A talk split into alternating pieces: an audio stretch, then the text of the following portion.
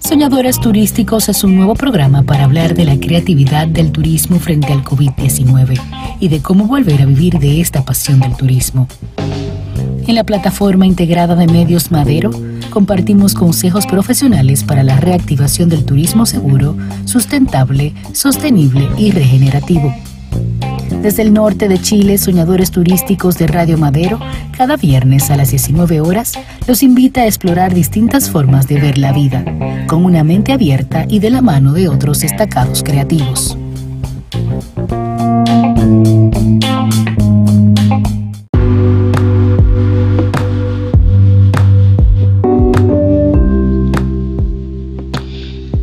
Tarde de viernes en Soñadores Turísticos. ¡Ay, qué rico nos cae una bebida fría, ¿o no? Una kombucha, algo así, un té negro fermentado con productos locales, maqui, cúrcuma. Los amigos de Ronald Kombucha desde hoy son parte de Soñadores Turísticos, la bebida vegana oficial para las 11 estaciones de Radio Madero en el norte de Chile. Estamos junto a Jessica Guerrero y Ronaldo Aguilar, de Ronald Kombucha. ¿Cómo están chiquillos? Bienvenidos a Soñadores Turísticos de Radio Madero. Hola, un placer estar eh, con ustedes compartiendo eh, toda esta información. Estamos acá con Rolando y yo Jessica, que somos los creadores de Roland Kombucha acá de nuestra región, de, nuestra querida y amada región, que estamos nosotros juntos por el bienestar de todos y ¿por qué no? También de todo Chile. Estamos muy felices de estar acá compartiendo toda esta información contigo. ¿De qué se trata Roland Kombucha? ¿Qué sabores tiene? ¿Dónde se puede adquirir? ¿A quién se le ocurrió la idea? Todas estas preguntas nos han hecho a través de las redes sociales, chiquillos. Cuéntenos un poquito para los auditores de Soñadores Turísticos en todo el norte de Chile. Mira, esto se trata de una bebida probiótica que tiene un alto porcentaje de vitamina B, B12. Eh, mira, los sabores que tenemos son cúrcuma, manzana jengibre, eh, frutos del bosque, eh, maqui, lemon rose, que cada uno de esos de esas bebidas aparte tienen su su regalito, o sea, tienen sus beneficios aparte, desinflamatorio, otro antioxidante, como el maqui, y así todos tienen una un extra de poder.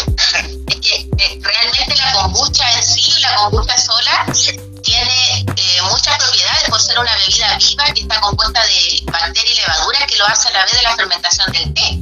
Eh, la fermentación del té algo pero maravillosa perfecto, perfecto para nuestra flora intestinal. De hecho, la llamaban el elixir de la eterna juventud. Por eso nuestros abuelos, nuestras personas hace mucho tiempo lo conocían por el hongo del té. Y nosotros quisimos darle un valor agregado en, en los colores y darle un sabor. Pero pensábamos acá nosotros, ¿cómo lo hacemos? para darle un color, pero ese color que no sea vacío, sino que ese color también tenga un aporte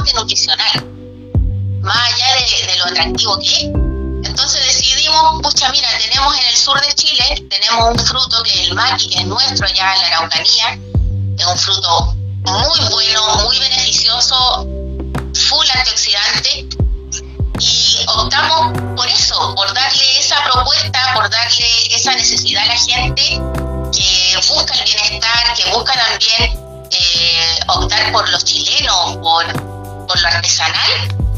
Y tenemos nuestra kombucha maqui, que somos los únicos de la región y de Chile que, que tiene una kombucha con nuestros frutos.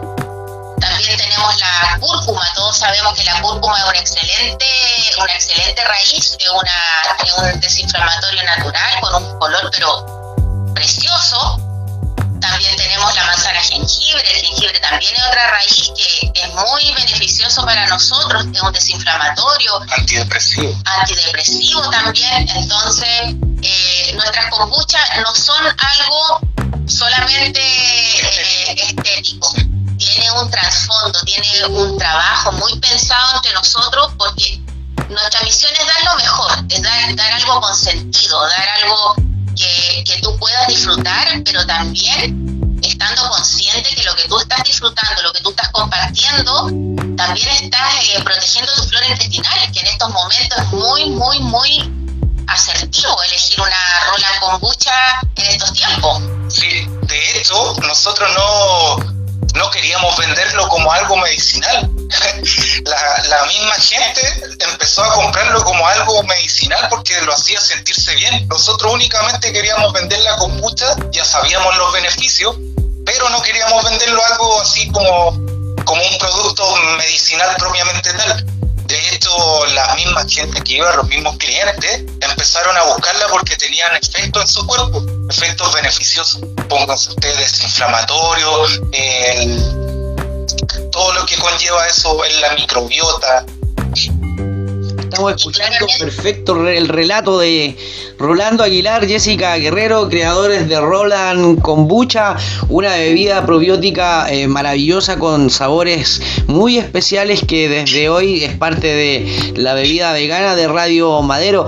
Eh, chiquillos, eh, por último cuéntenos cómo los podemos ubicar por redes sociales, cómo nuestros auditores pueden pedir sus diferentes promociones de Roland Kombucha, donde se están em, vendiendo este producto? Mira, nosotros estamos por las redes sociales, nos encuentran en Instagram y Facebook por arroba Roland Kombucha. Ahí hay mucha información, hay videos, hay fotos, eh, donde pueden conocer y enterarse de, de noticias que siempre estamos nosotros aportando. Y también es valor decir que nosotros estamos ubicados en Coquimbo, tenemos nuestra pequeña planta que está cada vez creciendo aún más, que estamos sumamente felices eh, como familia eh, de tener nuestro inicio acá en la región de Coquimbo. Y también nos pueden encontrar en, varios emporios que son está entre Coquimbo, La Serena, Vicuña, que ahí los van a nombrar para que la gente también sepa y pueda ir también a los emporios y ayudarse. Sí, correcto, en Emporio en Emporio Coquimbos, eh, bueno, está el pueblito Peñuela. Tenemos en el pueblito Peñuela, tendríamos en el Veggie Track, en el sabor vegano. Perfecto. Y Nutralina. En Coquimbo, en Emporios, tendríamos en Canela Emporio Saludable. Eh, sí.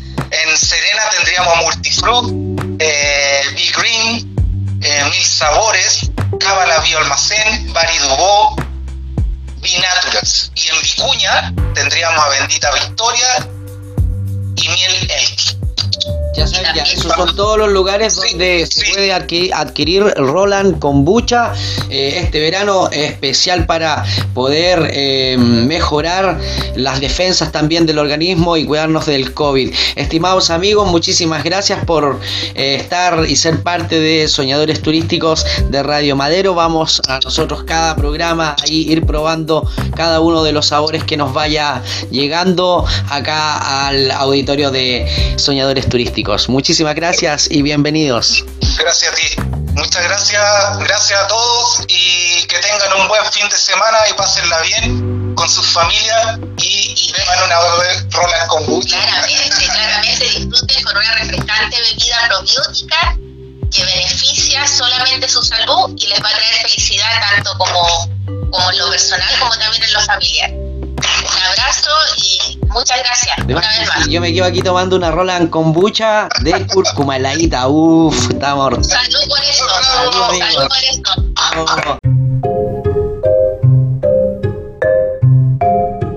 Soñadores turísticos.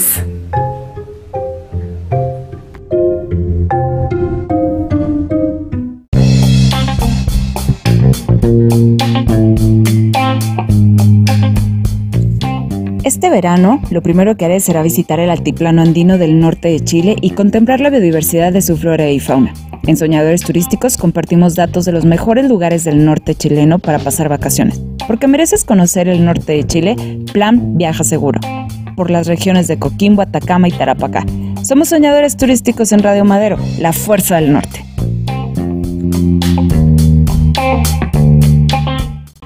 A continuación, en Agenda de Soñadores Turísticos, Cristian Carvajal, director en Chile para la Organización Mundial de Periodismo Turístico, con nuestro entrevistado de esta semana, en Agenda de Soñadores Turísticos de Radio Madero.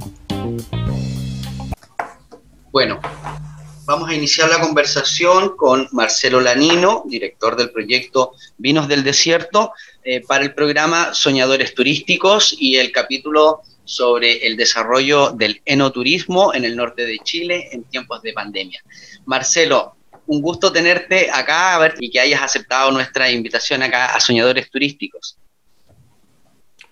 Bueno, principalmente también eh, agradecer, ¿cierto?, la, la, deferencia respecto a, poder conversar respecto al proyecto Vino del Desierto que eh, estamos desarrollando en la Universidad Arturo Prat. Vinos del Desierto es una propuesta que nace desde, eh, desde qué punto de vista, desde el punto de vista académico, desde el punto de vista de la necesidad de la propia comunidad que se acercó a ustedes. Cuéntanos un poquito acerca de la génesis de lo que es actualmente Vinos del Desierto. Bueno, eh, Vino del Desierto nace como, como una propuesta académica. Eh, enmarcada dentro de un proceso de investigación aplicada. ¿ya? Eh, nosotros somos principalmente académicos los que, los que somos del, equipo. Tenemos ingeniero agrónomo, ingeniero comercial, periodista, ¿cierto? Eh, pero en, esencia es, parte de un proceso de investigación que comienza con el rescate de, de vidas perdidas, abandonadas durante mucho tiempo. Y parte de los descubrimientos que tenemos eh, es justamente este interés del turismo por conocer eh, este desarrollo y poder eh, ver esta experiencia de, de hacer agricultura en el desierto. ¿Cuáles han sido los principales hallazgos que ustedes han logrado con el proyecto Vinos del Desierto y el desarrollo del enoturismo en el norte de Chile?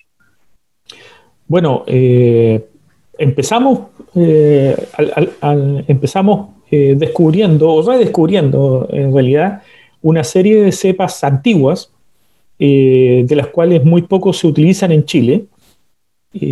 bueno, una bastante antigua que es bastante conocida en Chile, eso sí, una que se llama país, ¿cierto? La cepa país es una cepa de origen español, bastante cosmopolita, que fue una de las principales eh, productoras de vino en Chile, así que no fue, no fue mucha sorpresa encontrarla. Eh, con esta cepa se produjo vino en, el sector de, Pica y Matilla, eh, se produce todavía el vino Pintatani en Arica, y en Chile fue bastante, y, y todavía es bastante importante en distintos sectores. Pero también fuimos descubriendo algunas otras que eran un poco más extrañas, por decirlo así, como por ejemplo una denominada Ameur, Bou Ameur, eh, una cepa de, origen argeliano, que tiene más una, un comportamiento como uva de mesa más que, más que de, vino. Eh, encontramos otra que se denomina Torrontés Riojano, eh, Argentina, y esa también fue una sorpresa encontrarla, pero cuando conversamos con la comunidad en Pica y Matilla nos comentaban de que existía un fuerte intercambio comercial entre los sectores de Pique y Matilla y, Argentina, entonces por ahí tiene que haber llegado en algún momento. Encontramos otra más que una tinta que se llama Gross Coleman. Gross Coleman tiene, una particularidad interesante. Primero, eh, en Chile prácticamente no hay más reporte de Gross Coleman. Eh, es la única que, eh, explotación en la cual aparece Gross Coleman dentro de los registros, por lo menos de los que tenemos los registros oficiales del Servicio Agrícola y Ganadero. Eh, sabemos de que algo se produce eh, vino en, el sur del Perú, ¿ya? Y tenemos algunas noticias respecto a que se, producía antiguamente en Europa, en, Irlanda, me da, la impresión que tenían algunos reportes en algún momento. Sin embargo, no, no, no, en Chile no, no es, no es eh, un, un, vino que se esté generando. Y lo otro interesantísimo de ello es que el origen de, de Gross Coleman es de la antigua Unión Soviética en la zona de Georgia, es decir, el centro mismo de origen de la vid. Por lo tanto, es una cepa muy antigua que por algún motivo quedó perdida por ahí y nosotros la, encontramos y la eh, rescatamos y estamos produciendo vino con él. Y eh, aparece una, una, una, cepa que no pudo ser identificada después de haber sido eh, llevada a casi siete, contrastada con cerca de 7.000 genotipos, que tiene un comportamiento bien particular dentro de la zona y esa es la que nosotros eh, como universidad registramos para, proteger su, para protegerla. La registramos como una, una cepa nueva y se vino a constituir en la primera cepa vinífera chilena que está registrada en el Servicio Agrícola y Ganadero.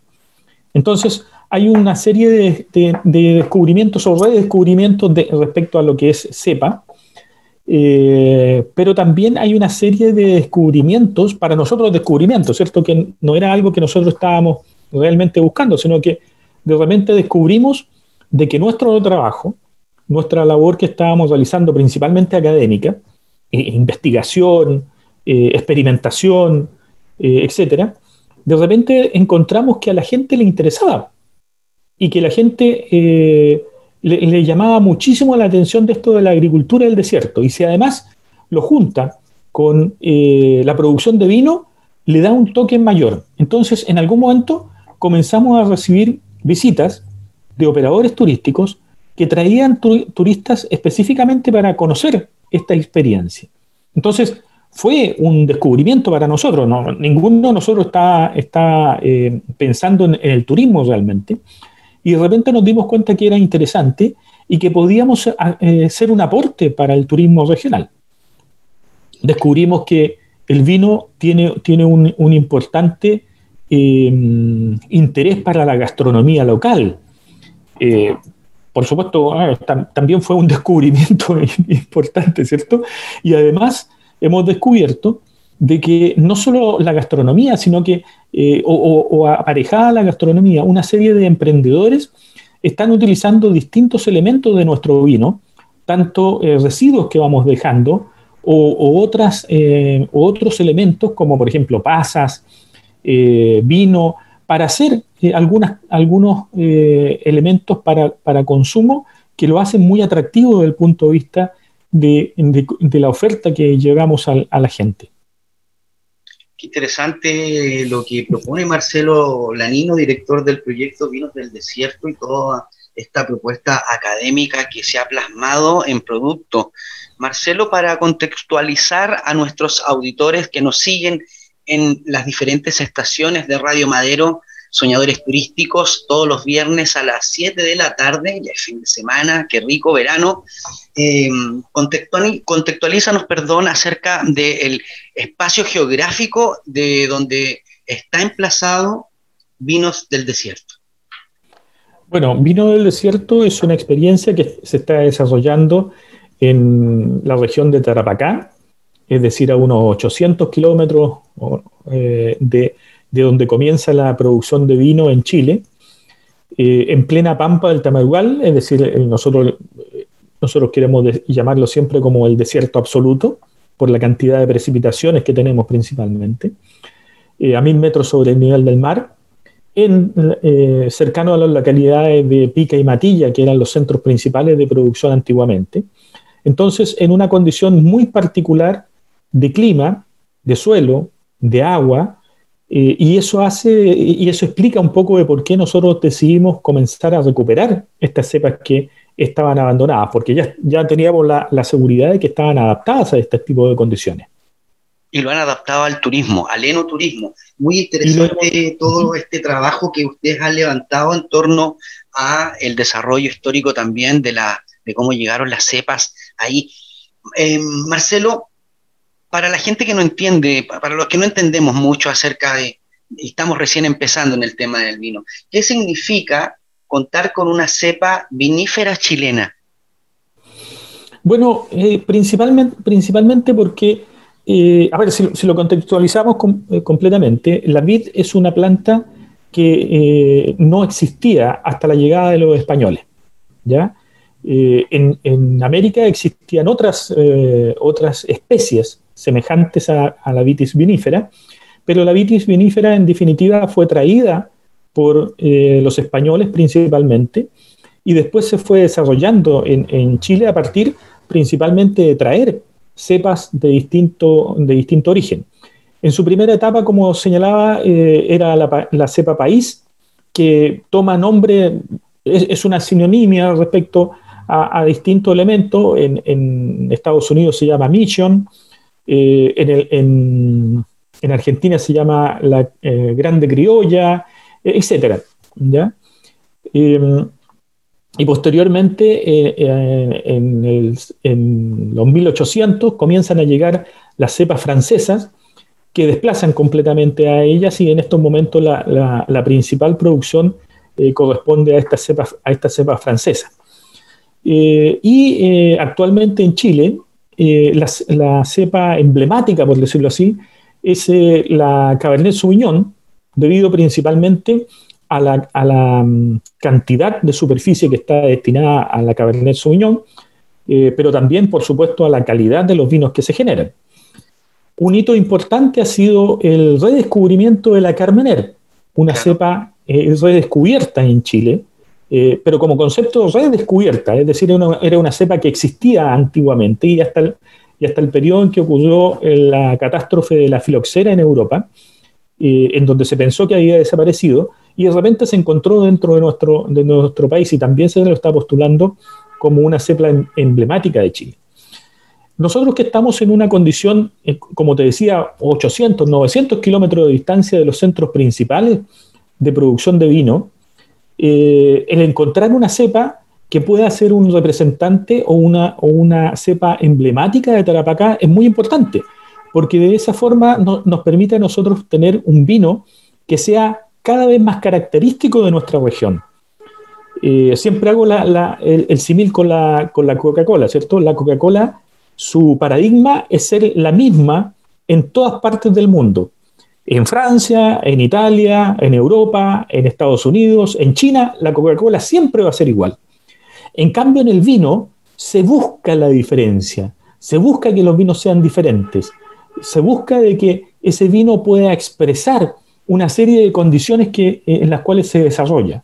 Por lo tanto, el poder contar con una cepa única, el poder contar con una cepa descubierta en la región, que por algún motivo eh, apareció acá, eh, y, ese proceso de investigación todavía nos queda pendiente, saber de dónde, de dónde sale. Eh, nosotros pensamos que es una, es una se produce una mutación para adaptarse a estas condiciones y logra establecerse una, una planta bajo estas condiciones, que además es una cepa blanca todavía más complicado, ¿cierto?, del punto de vista de las condiciones eh, climáticas. Y por lo tanto, el contar con esa serie de características nos permite salir y, que nuestros agricultores puedan tener un vino diferente, un vino que se, que, se pueda reconocer derechamente como un vino producido en la región de Tarapacá. ¿La llamarían como la cepa Tarapacá entonces? Estuvimos en, discusión ahí, pero supimos, sabemos, como nosotros somos chicos y estamos recién comenzando y eh, conocemos la historia de, la viña Tarapacá, dijimos, no, aquí no la podemos llamar Tarapacá porque ya existe una, una marca registrada de, mucho, de mucho tiempo con una importante eh, cantidad de experiencia con vinos reconocidos y por lo tanto nosotros nos queríamos hacer diferente. Queríamos hacer, hacer la diferencia. Es decir, y por ello la, llamamos el vino del desierto, la cepa única, es una cepa denominada tamarugal que se produce en la región de Tarapacá. Eh, tamarugal, muy lindo, muy lindo nombre igual. Felicitaciones, eh, Marcelo. ¿Y cómo ha sido este proceso en tiempos de pandemia de poder adaptar? Porque ustedes con cuántos usuarios de, trabajan ahí en el sector de, vinos del desierto y poder adaptar todo esto a los temas de la bioseguridad para el turismo seguro y, sustentable, sostenible que ustedes también impregnan dentro del proyecto, del programa. Bueno, ha sido complicado. Eh, hemos eh, recordemos que el turismo ha sido el principal afectado de, Eh, y eso ha significado que nuestros eh, usuarios principales, que son a los, a los cuales están destinados la explotación de esta ruta del vino al desierto, no han podido realizar las actividades y, y, por lo tanto recién nosotros estamos reactivando a partir de la semana pasada, que comenzamos nuevamente a tener visitas. por supuesto, visitas principalmente locales, porque tampoco podemos recibir ni siquiera visitas de, de, de fuera de la región, estamos tratando de orientar y por lo tanto ir aprendiendo y, e ir adaptándonos a las distintas condiciones que se, que se están presentando con respecto a la pandemia.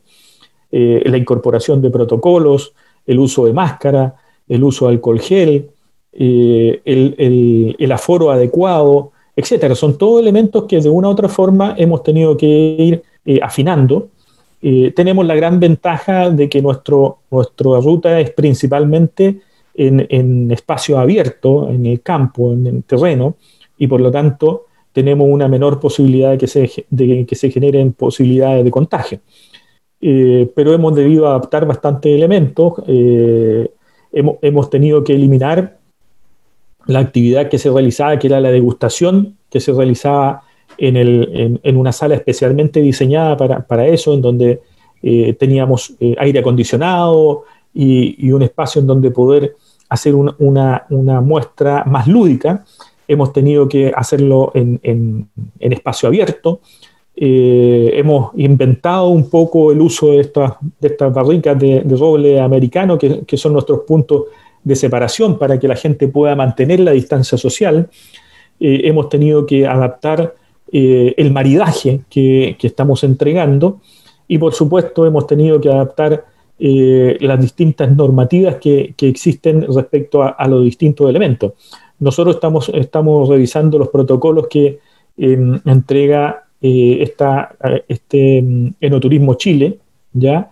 Eh, pero también el Servicio Nacional de Salud, eh, la municipalidad de Pozo del Monte y también la Universidad Arturo Prat. La Universidad Arturo Prat tiene un comité de crisis que también está supervigilando. Entonces tenemos cuatro instituciones por lo menos que nos están eh, observando respecto a cómo hacemos el trabajo de, de poder adaptarnos a esta condición de, de, pandemia.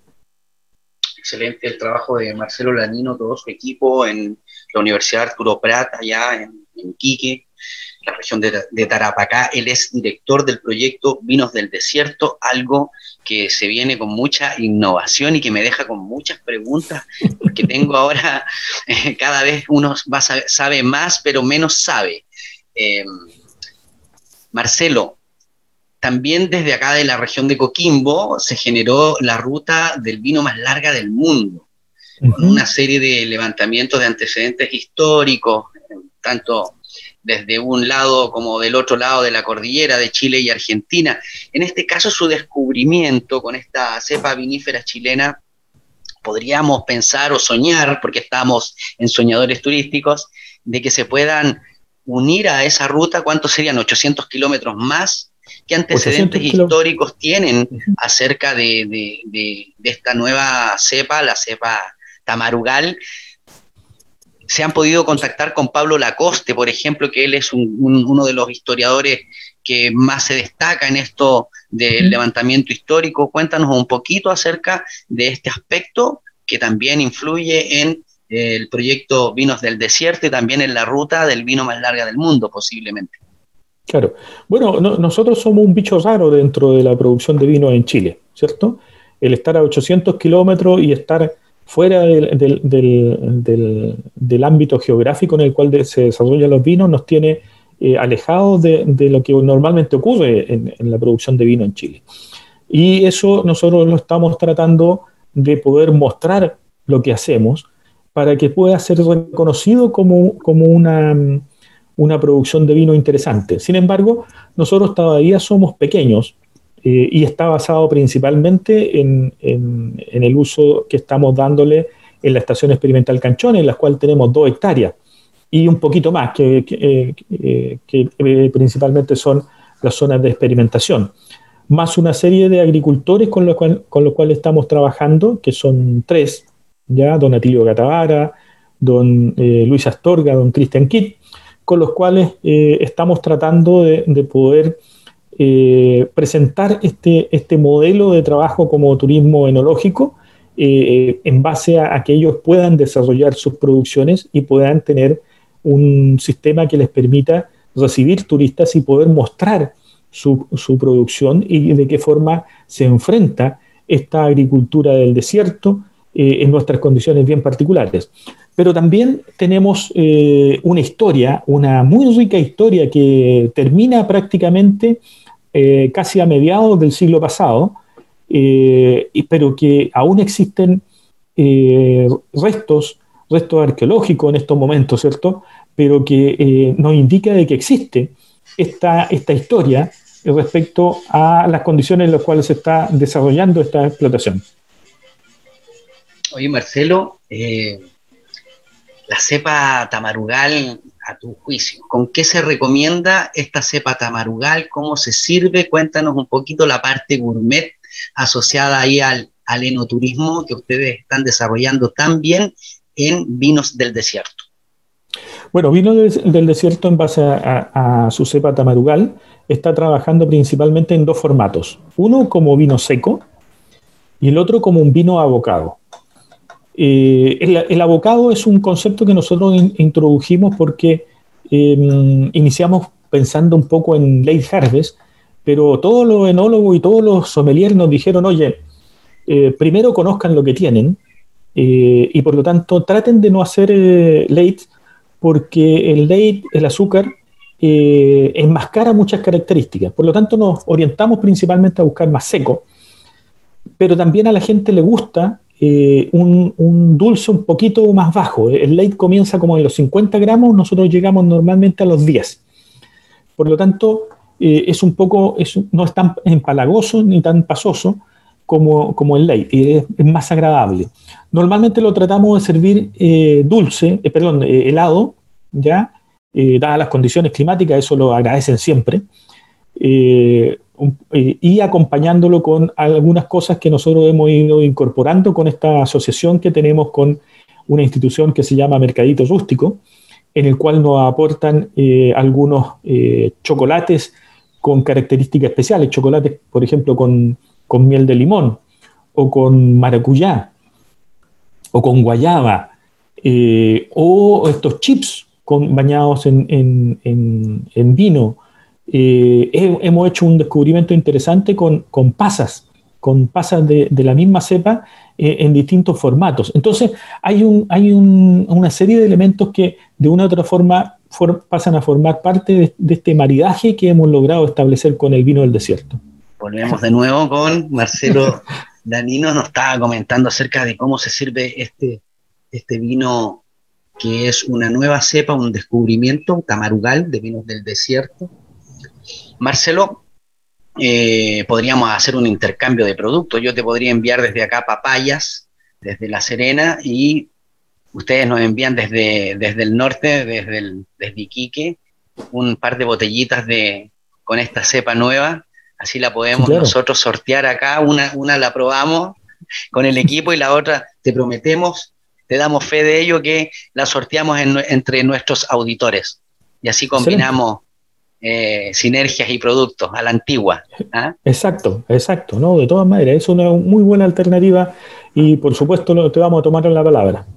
Claro, junto a Marcelo Lanino, director de Vinos del Desierto, los dejamos cordialmente invitados a que sean, ya son parte del Club de Soñadores Turísticos. Le hemos abierto todas las puertas y también el micrófono de las 10 estaciones de Radio Madero en el norte de Chile, en Soñadores Turísticos. Marcelo, en Soñadores Turísticos, a todos los invitados, de alguna manera los invitamos a soñar. En este caso, Marcelo Lanino, ¿cuál es tu sueño asociado también a Vinos del Desierto, al turismo, a la mejora de la pandemia? Cuéntanos cuál es tu sueño en Soñadores Turísticos. Bueno, eh, creo que el sueño del equipo y de la Universidad Arturo Prat eh, que ha contado con el importante apoyo del gobierno regional y del Consejo Regional de Tarapacá, es poder constituirnos en un aporte al turismo regional mediante la incorporación de esto que es el vino del desierto, eh, integrado con los distintos elementos que conforman eh, la gastronomía local, de forma de poder potenciar cada uno de los, de los elementos y poder transformarlo en un atractivo turístico. Y, de esa forma poder contribuir, como decía, al turismo regional. Eh, hemos tenido que adaptarnos a esta nueva condición. Eh, creo que hemos hecho un trabajo importante y de una u otra forma eh, estamos cierto a prueba respecto a lo que estamos haciendo y por lo tanto creo que de una u otra forma mostramos que el desierto, la región de Tarapacá, tiene una alta capacidad de adaptación y de enfrentar situaciones como este tipo. Muchísimas gracias, Marcelo Lanino, director del proyecto Vinos del Desierto, quien nos ha comentado acerca de las particularidades del desarrollo del enoturismo en el norte de Chile, acá en Soñadores Turísticos de Radio Madero. Gracias, Marcelo. Muchas gracias, muchas gracias por la invitación y, y por supuesto lo esperamos para que en algún momento terminada esta, esta, este año eh, para olvidar, ¿cierto? podamos eh, recuperar un poco nuestra tradición y poder mostrar los resultados de este proceso de investigación aplicado que se ha realizado en una universidad regional, en una universidad pública, en la región de Tarapacá. Como, nosotros somos universidad y, y nosotros nos interesa más que competir, nos interesa potenciar eh, nosotros tenemos dos, eh, dos eh, sectores en adicionales en los cuales se produce vino en el desierto o, semejante, que es el sector de Pica, perdón, de, de Cotpa, en la cercanía de, Arica, con su vino Pintatani, y en, San Pedro de Atacama con el vino Ayú.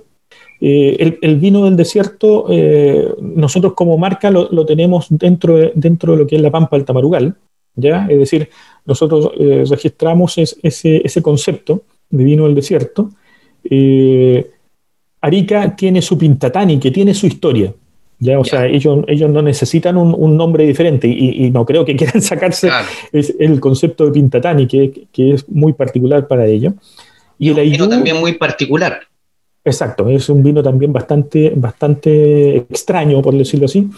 Eh, y el Ayú es un vino eh, ellos, ellos se hablan como, como, concepto que es un vino de desierto de altura.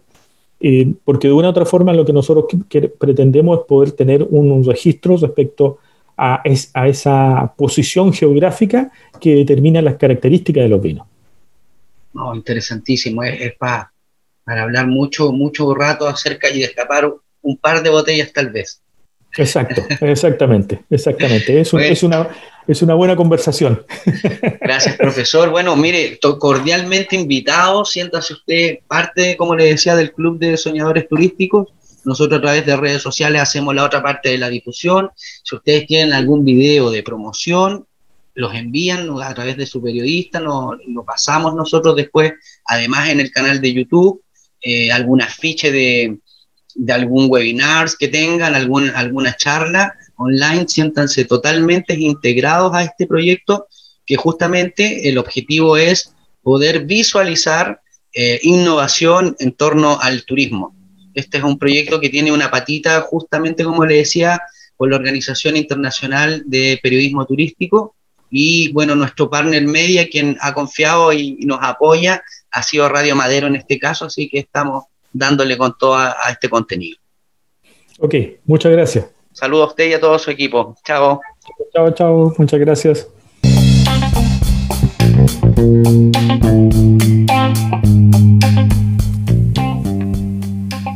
Y así finalizamos una nueva edición de Soñadores Turísticos de Radio Madero. Creemos además que el turismo tiene el poder de volver a reunirnos, dándonos experiencias inolvidables y a la vez apoyando el empleo, ayudando a las empresas y protegiendo la cultura de nuestro patrimonio natural.